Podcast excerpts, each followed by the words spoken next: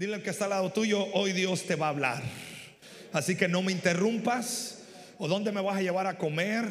Bueno, tienes un minuto para ponerte de acuerdo. ¿Dónde vas a ir a comer después de.?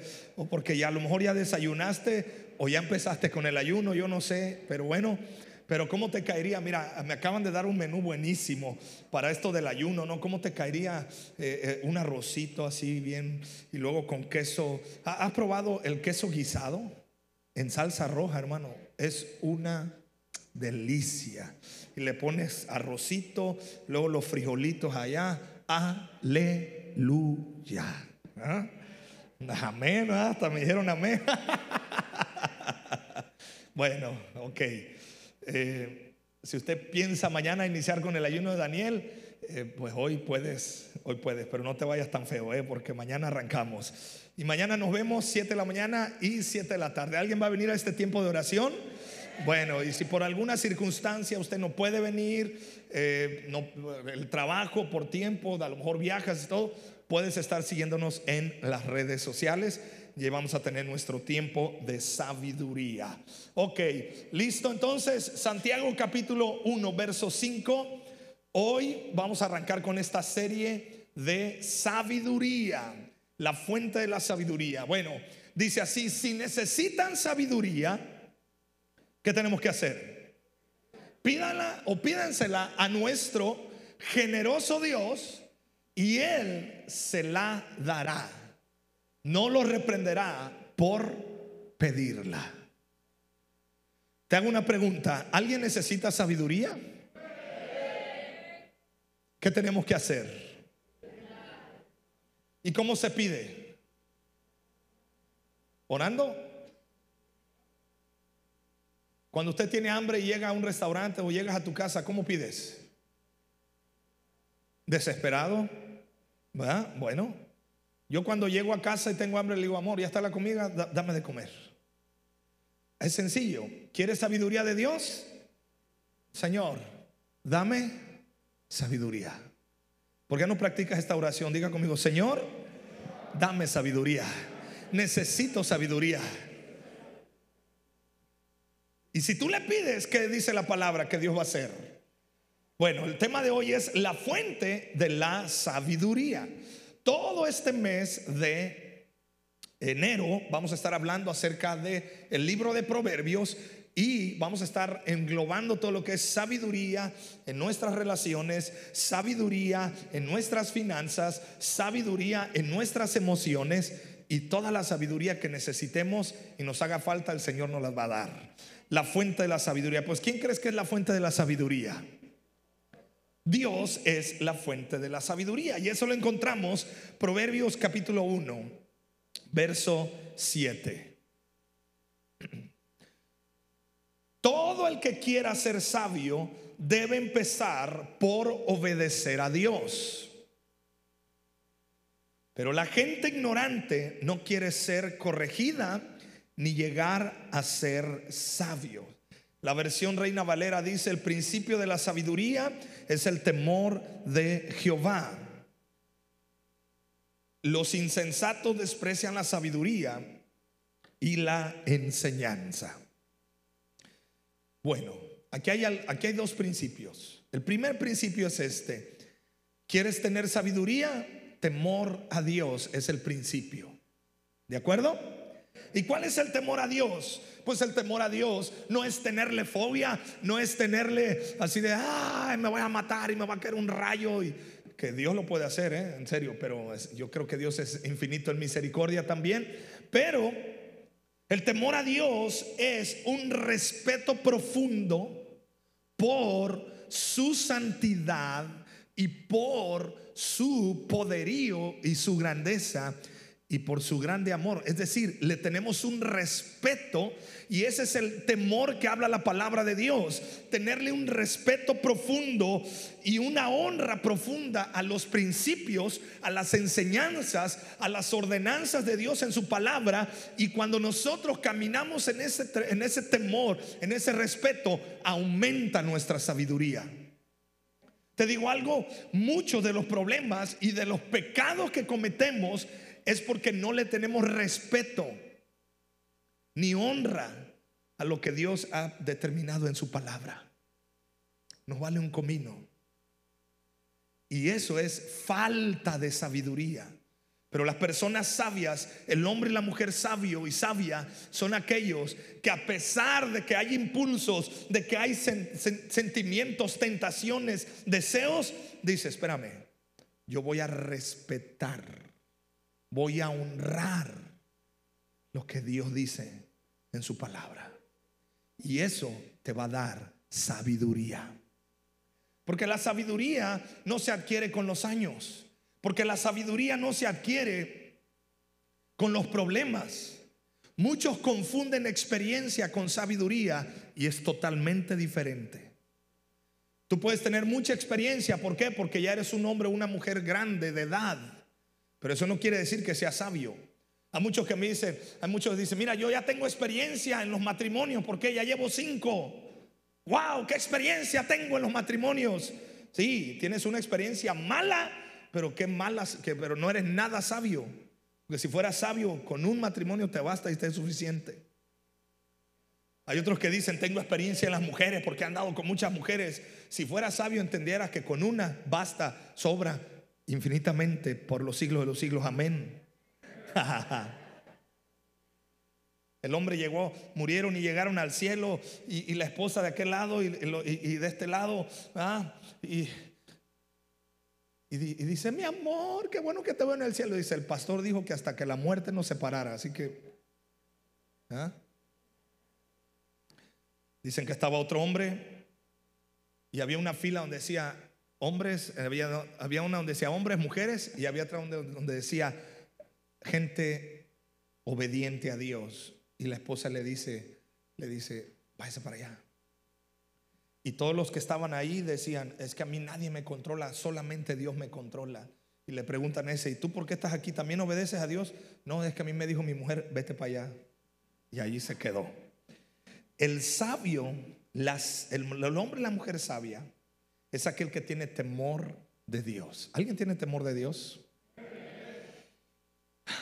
Cuida tu alma o atente a las consecuencias. Yo quiero animarte en este, en este año. Y algunas cosas que voy a decir probablemente te incomoden, pero te voy a ser honesto. He determinado en este año ser sabio para hablar, pero ser transparente con lo que Dios ha puesto en mi corazón para tu vida. Y lo primero que te quiero decir con todo amor es, el necio no le gusta que lo corrijan, porque la Biblia dice eso. Proverbios 1.7 declara, el la gente ignorante no quiere ser corregida, ni llegar a ser sabios. Ay, no le digas nada, pobrecito, no se vaya a traumar, algo dicen. No se vaya a traumar, no, no, no, no le diga.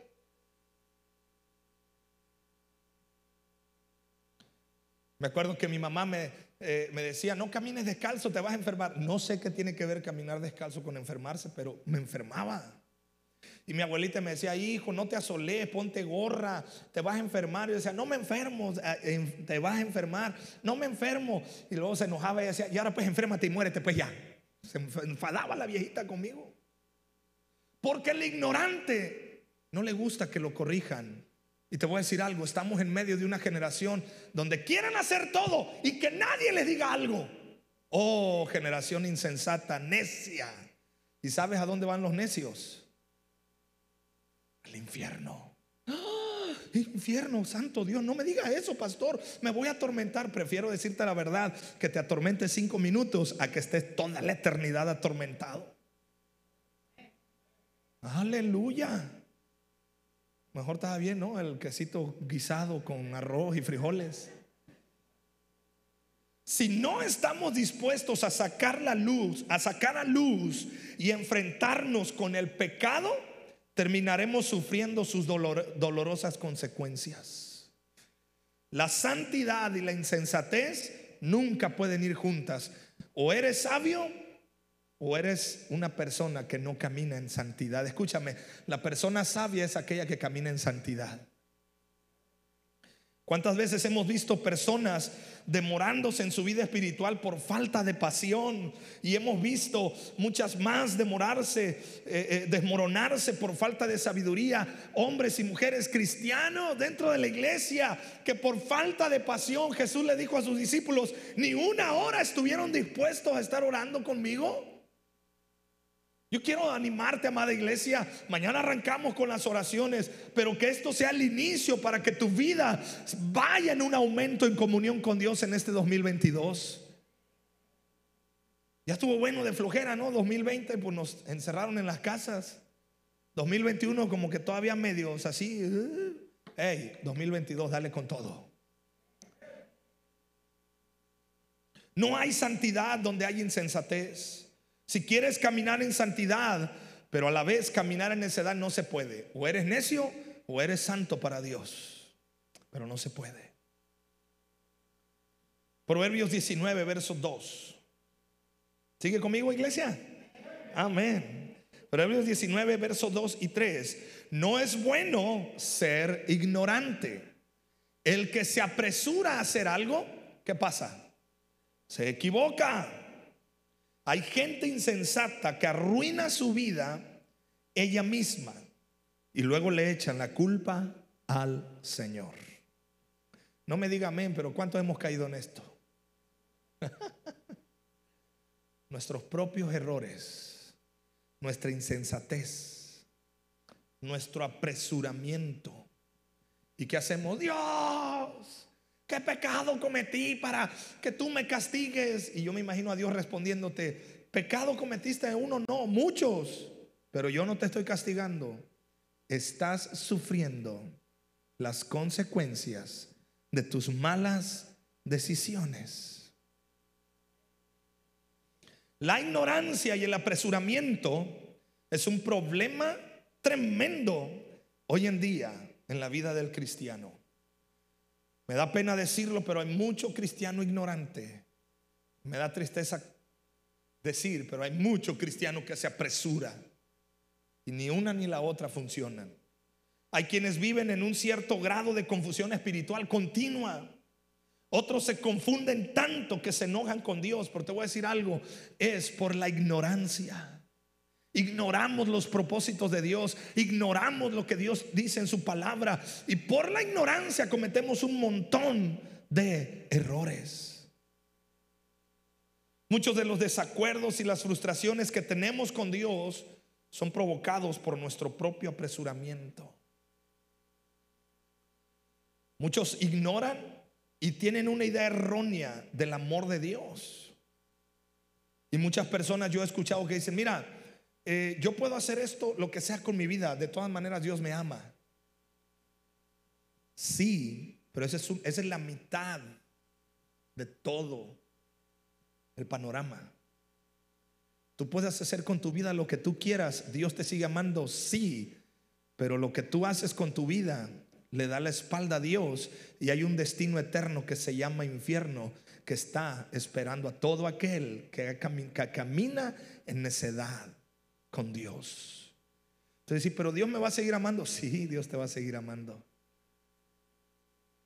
Pero Dios también con ese amor va a decir, solo estoy esperando que decidas por la sabiduría y por la comunión conmigo. Nuestras interpretaciones incorrectas de Dios y nuestra propia insensatez nos han metido a grandes problemas.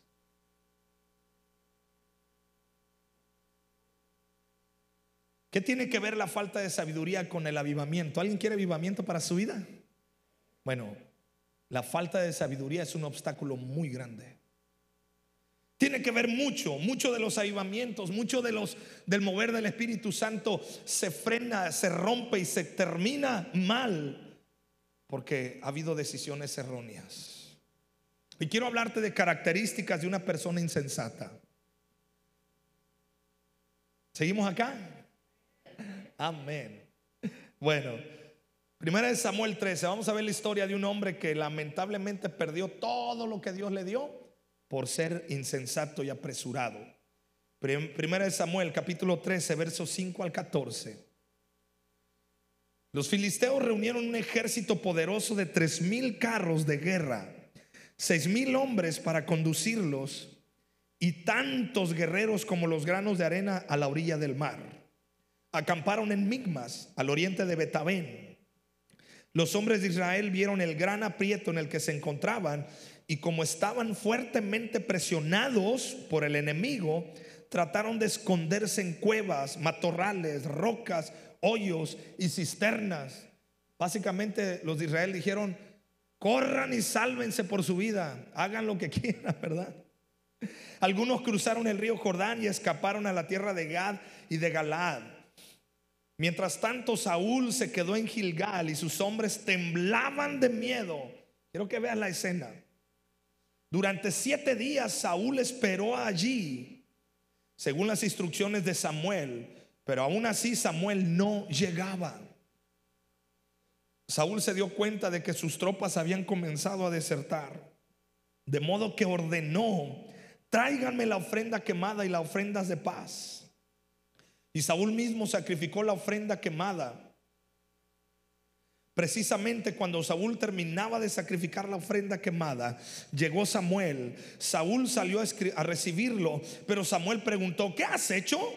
Saúl contestó, vi que mis hombres me abandonaban y que tú no llegabas como, cuando prometiste y que los filisteos ya están en Migmas, listos para la batalla. Así que dije, los filisteos están listos para marchar contra nosotros en Gilgal y yo ni siquiera he pedido ayuda del Señor.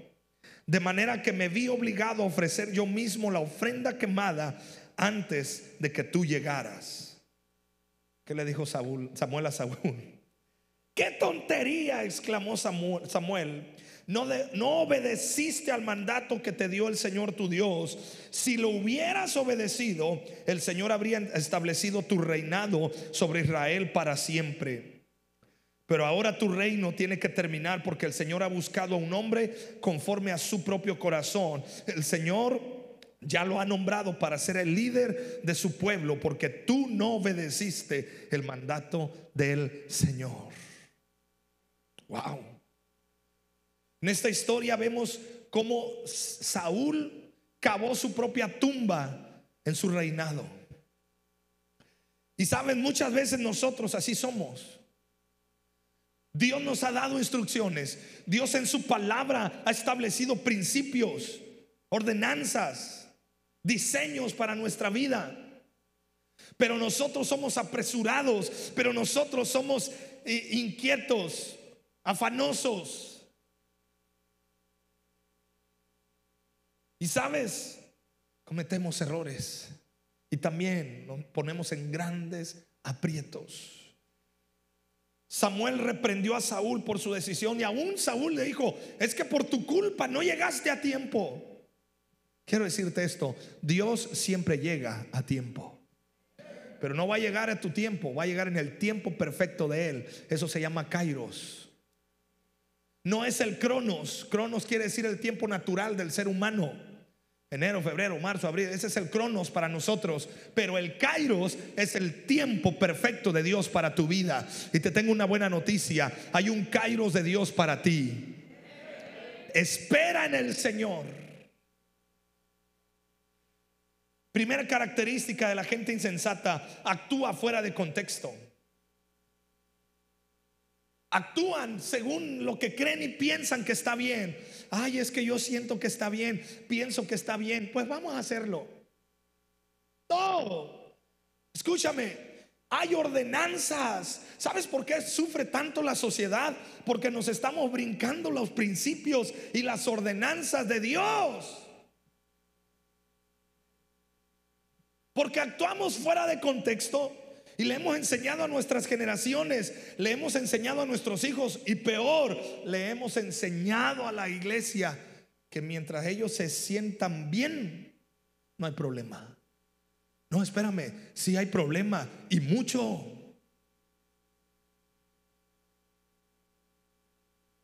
Los sabios buscan que todo lo que hacen esté fundamentado en la palabra de Dios. La Biblia nos da testimonio de un, grupo de creyentes en Berea Hechos capítulo 17, verso 11. Pablo llegó a predicar ahí y ellos se maravillaban de todo lo que Pablo decía, pero los de Berea dijeron, está bonito lo que dice Pablo, pero vamos a ver si concuerda con la palabra de Dios. Dice, los de Berea tenían una mentalidad más abierta que los de Tesalónica y escucharon con entusiasmo el mensaje de Pablo. Día tras día examinaban las escrituras para ver si Pablo y Silas enseñaban la verdad. Yo te quiero desafiar este año, hermano. Todo lo que yo te predique de acá del púlpito, estudialo en la Biblia y date cuenta si realmente es palabra de Dios o son puros sueños pozoleros míos. ¿Eh? Sería buenísimo. Ay, pero usted es el pastor, sí, hermano, pero tenemos que tener esa dinámica.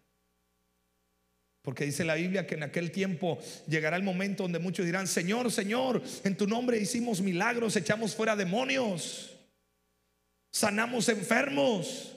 Y Dios va a decir, no te conozco.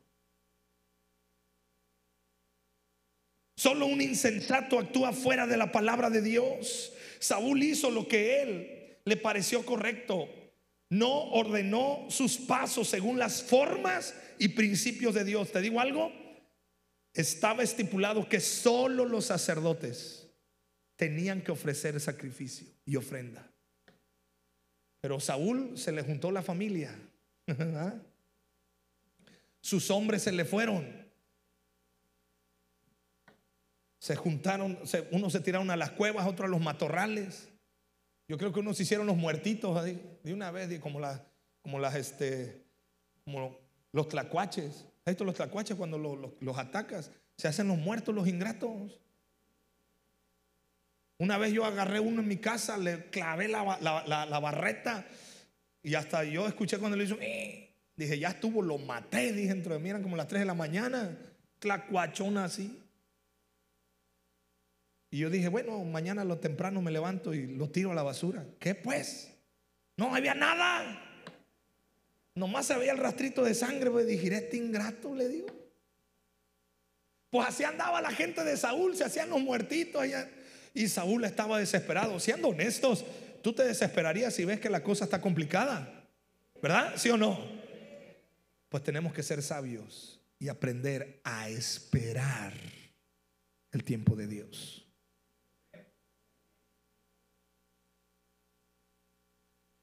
Hoy en día hay personas dentro de las iglesias que viven aisladas, se niegan a recibir la corrección, no buscan consejo, actúan independientemente como llaneros solitarios porque pues el Señor es mi pastor y nada me faltará y que nadie me diga nada.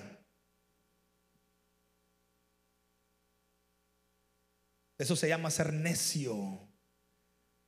Y te digo algo, la necedad le abre puertas a la soberbia y la soberbia te aísla de los demás y la gente soberbia y orgullosa tarde que temprano caen.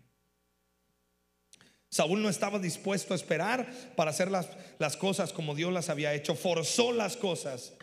Y Dios dijo, ah, Saúl, se acabó. Número dos, la gente insensata no sabe esperar. Para todos los jóvenes, aprende a esperar en Dios. Te lo vuelvo a decir y lo quiero decir porque es algo que está en mi corazón ardiendo. Todos los jóvenes, la sexualidad es un gran regalo que Dios le ha dado al ser humano para disfrutarlo plenamente. Pero la sexualidad tiene un tiempo, tiene un lugar y tiene la persona correcta. Y hay un plan correcto para Dios a tu sexualidad. Ah, no. Es que ya todo el mundo, ¿cómo vas a creer si yo tengo 15 años? Quiero disfrutar plenamente. Mm, pero ese no es el orden, ni es el propósito, ni fue el diseño de Dios para tu sexualidad.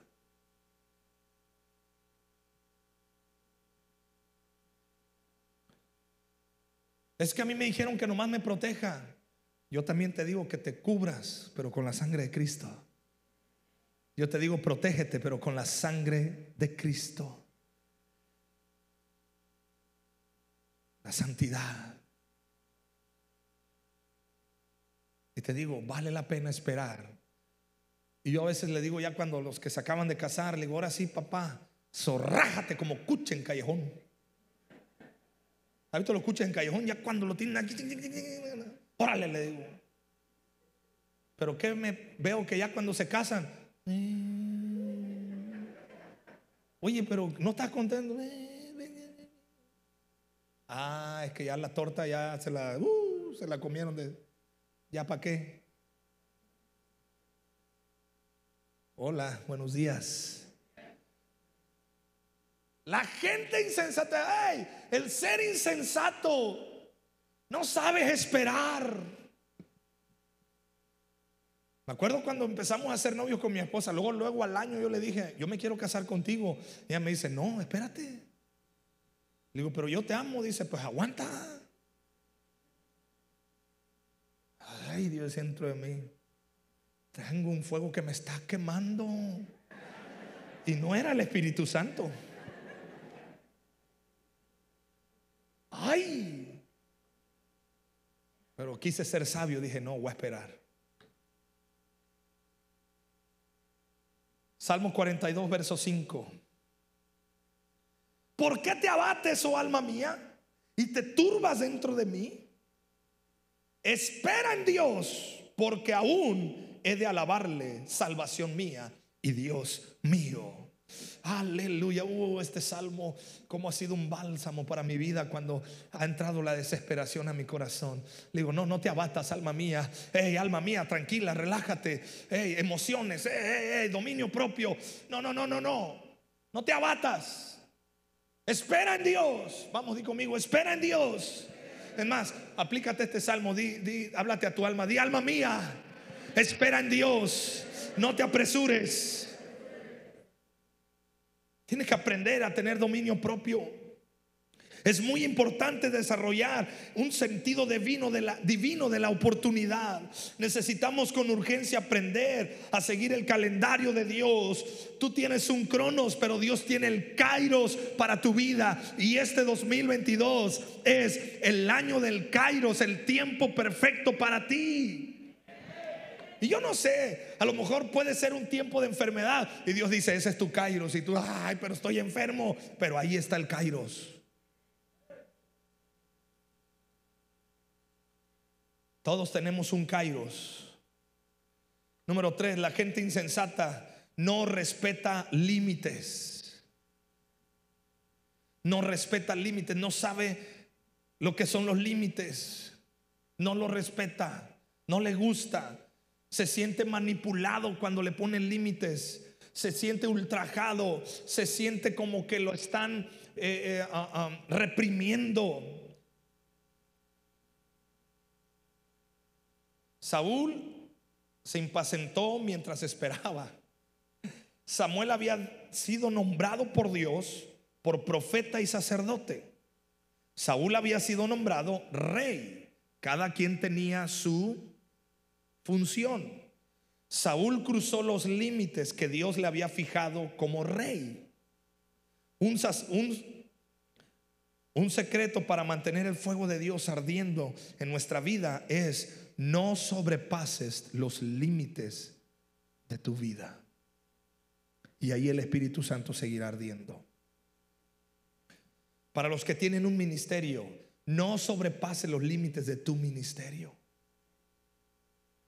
Un montón de gente que a mí se me acerca, me escriben por redes sociales, algunos se me acercan, pastor, yo quiero que usted eh, ore por mí y, son de otras iglesias. Le digo, ¿que no tienes tu pastor? Sí, pero, pero, pero me gusta como usted ora. Le digo, espérame, es que eso ya no, yo ya voy a sobrepasar mi límite. Tú tienes tu pastor, allá quédate. Tienes tu iglesia, allí fórmate. Pero hay muchos cristianos que es que vengo aquí, pero voy allá y voy para acá. Oh, no hay límites. Eso se llama ser insensato. Y tú que tienes un ministerio, déjame decirte esto. No sobrepase los límites de tu ministerio. O sea, te lo digo en mexicano o en costeño, no te metas donde no te llaman. Bueno, ya te lo digo ya más chido, no te metas en lo que no te importa. Y ahí la paramos para que ya no digamos más.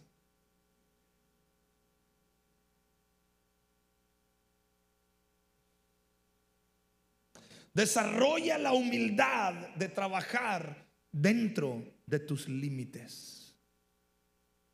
Hey, ¿está conmigo?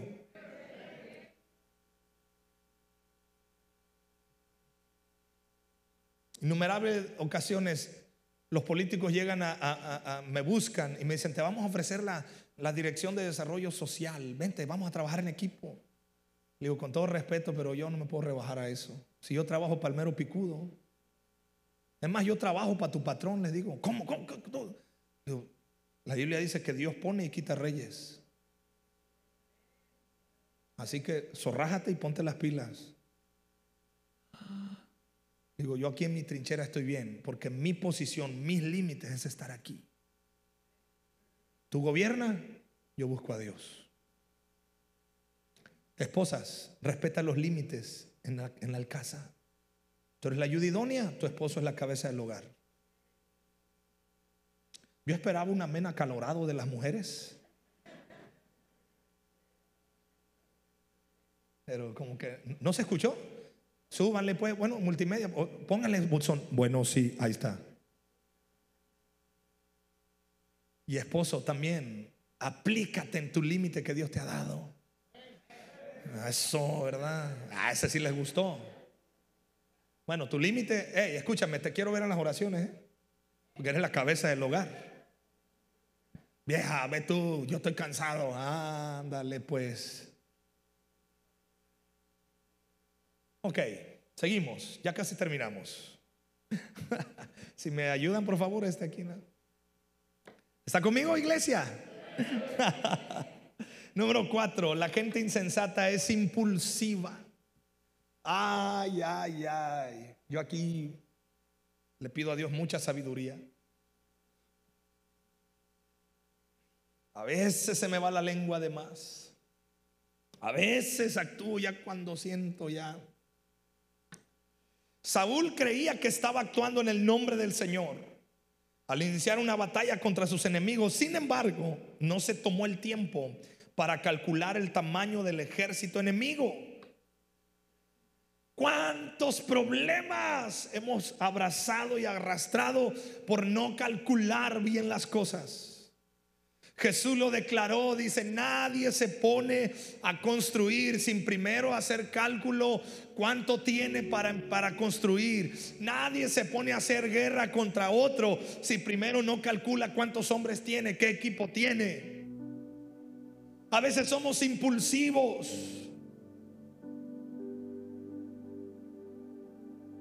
Nos lanzamos en la impulsividad. Aprendamos a ser sabios, iglesia. Y tú lo sabes bien, pero si no lo sabes, te lo digo una vez más. Hemos agarrado el hábito en esta iglesia. El mes de enero no tenemos ninguna otra actividad. Bueno, a excepción de que vamos a ir allá arriba con, con este con los niños allá y es porque es 6 de enero y pues queríamos la fecha especial para llevarle eh, regalo a esos niños de la cima de Jesús. Oh, que por cierto, qué bueno que me acordé. Hago un, paréntesis. Eh, para todos los que se han, hay, personas que se anotaron para servir en, en, ese proyecto, ¿verdad? A ver, ¿alguien se anotó para servir en ese proyecto? Ok, este anuncio es para ti, ese es para ti. Si tú te anotaste, eh, Mañana, después de la oración de las 7 de la, de la, Gracias, multimedia. ¿Ya para qué dijo el perico? Ah, es que me pone en la pantalla. Anunciar mañana. Sí, ya me acordé.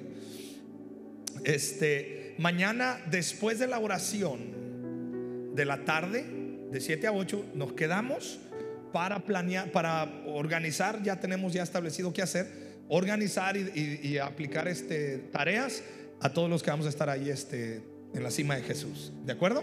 Entonces mañana te quedas otro, otro ratito más después de la oración. Nos ponemos de acuerdo y ahora sí ya, cada quien para su, su casa. Pero lo que te decía es esto, como iglesia no hacemos nada más más que conectarnos con Dios porque no queremos ser impulsivos, sino caminar en los propósitos de Dios. ¿Cómo ser san, cómo ser sabio? Conéctate con Dios y sé santo. Isaías 35, verso 4 al 8 nos da una, un panorama. Digan a los de corazón temeroso, sean fuertes y no teman, porque su Dios viene para destruir a sus enemigos, viene para salvarlos. Y cuando Él venga, abrirá los ojos de los ciegos y destapará los oídos de los sordos.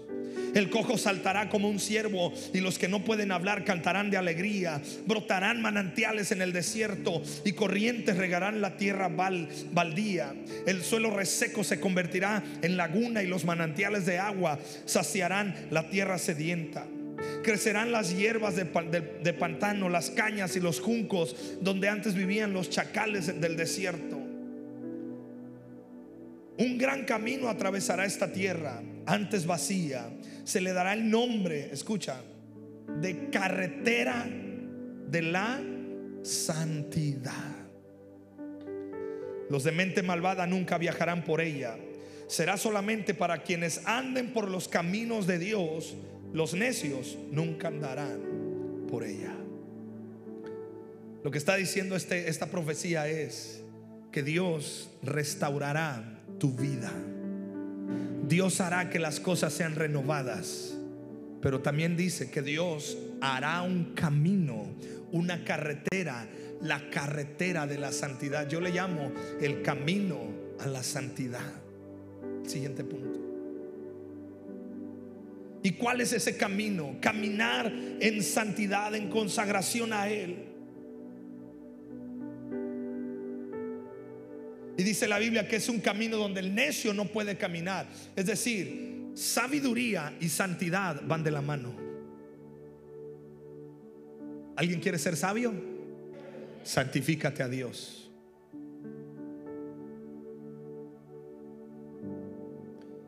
Me encanta cómo José, el soñador, huyó de la tentación sexual cuando la esposa de Potifar se le ofreció. José dijo, mm, me voy. ¿Sabes por qué? Porque José fue guiado por temor de Dios. Y la gente que teme a Dios camina en santidad porque sabe que tiene que vivir apartado para los propósitos de Dios en su vida. Hey, joven, señorita, a lo mejor te invitan a una fiesta, te invitan a un lugar y tú dices, es que no tiene nada de malo. No, pero entendamos, vivimos ya apartados para Dios. Yo puedo hablar y puedo decir un montón de cosas, groserías. La Biblia habla de que la maledicencia también no es de Dios. Pero sabes, cuando yo tengo temor de Dios, yo estoy consagrado. Yo sé que estoy consagrado a Él. ¿Sabes por qué le soy fiel a mi esposa? Número uno, porque la amo. Pero por sobre todas las cosas, porque tengo temor de Dios. Y si le fallo a ella, le fallo a Dios.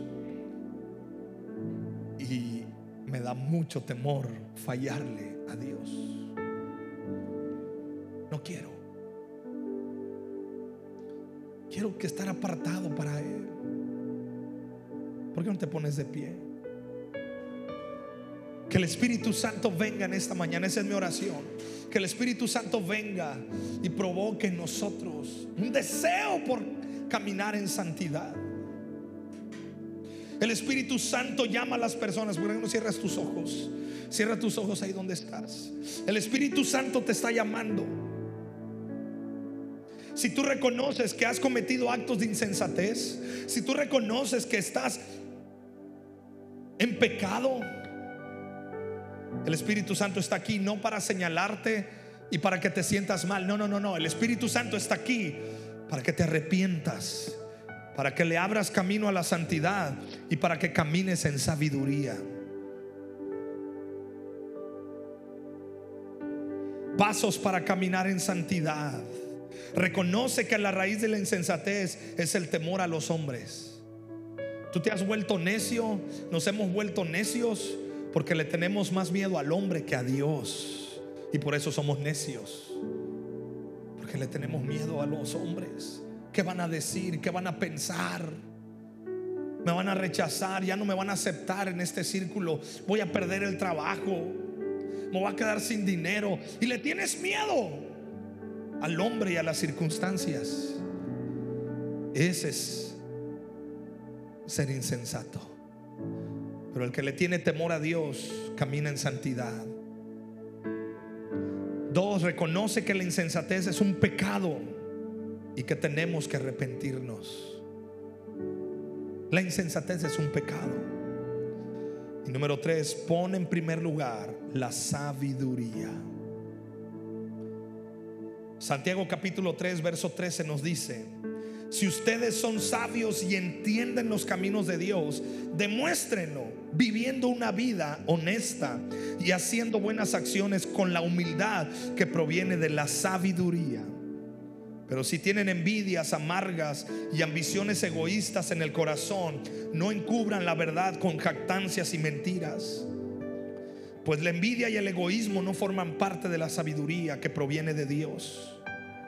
Dichas cosas son terrenales, puramente humanas y demoníacas. Pues donde hay envidias y ambiciones egoístas, también habrá desorden y toda clase de maldad. Sin embargo, la sabiduría que proviene del cielo es, ante todo, pura y también ama la paz, siempre es amable y dispuesta a ceder ante los demás. Está llena de compasión y del fruto de buenas acciones no muestra favoritismos y siempre es sincera. Y los que procuran la paz sembrarán semillas de paz y recogerán una cosecha de justicia. Esta es la sabiduría de Dios. Ahí con tus ojos cerrados. Si tú quieres arrepentirte por la necedad, sabes, yo también tengo que arrepentirme. Te, voy a guiar en una oración. Si tú quieres hacer esta oración, hazla conmigo. Padre, confieso mis acciones y pensamientos en muchas ocasiones han sido insensatos. He sido necio, orgulloso. No he sabido esperar. Me he arrebatado en tomar decisiones. Con todo mi corazón te digo, perdóname. Me arrepiento sinceramente. Te pido que me quites toda necedad y que la insensatez no se convierta en un desastre. Perdóname y purifícame y dame la fuerza si debo enfrentar las consecuencias de mis actos. Te pido valor para enfrentarme a esas consecuencias con humildad y fortaleza para que mi fe no falte. Levante sus manos al cielo ahora. Estoy dispuesto aprender de ti. Espíritu Santo, te abro mi corazón. Ven a mi vida. Dame sabiduría.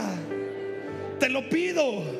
Necesito sabiduría que solo tú me puedes dar. Y yo rechazo de mi corazón toda necedad, toda insensatez, todo orgullo, toda soberbia todo temor al hombre lo echo fuera de mi corazón y abro mi vida a la sabiduría que viene de lo alto. A tu sabiduría, Señor. Señor Jesús, tú eres la fuente de mi sabiduría. Ayúdame a ser sabio en mi caminar diario. Santifícame por completo. Te lo pido en el nombre de Jesús. Amén. Y amén. ¿Alguien recibe esto de parte de Dios? Déjame decirte, dale ese aplauso al Señor Jesús. Aleluya.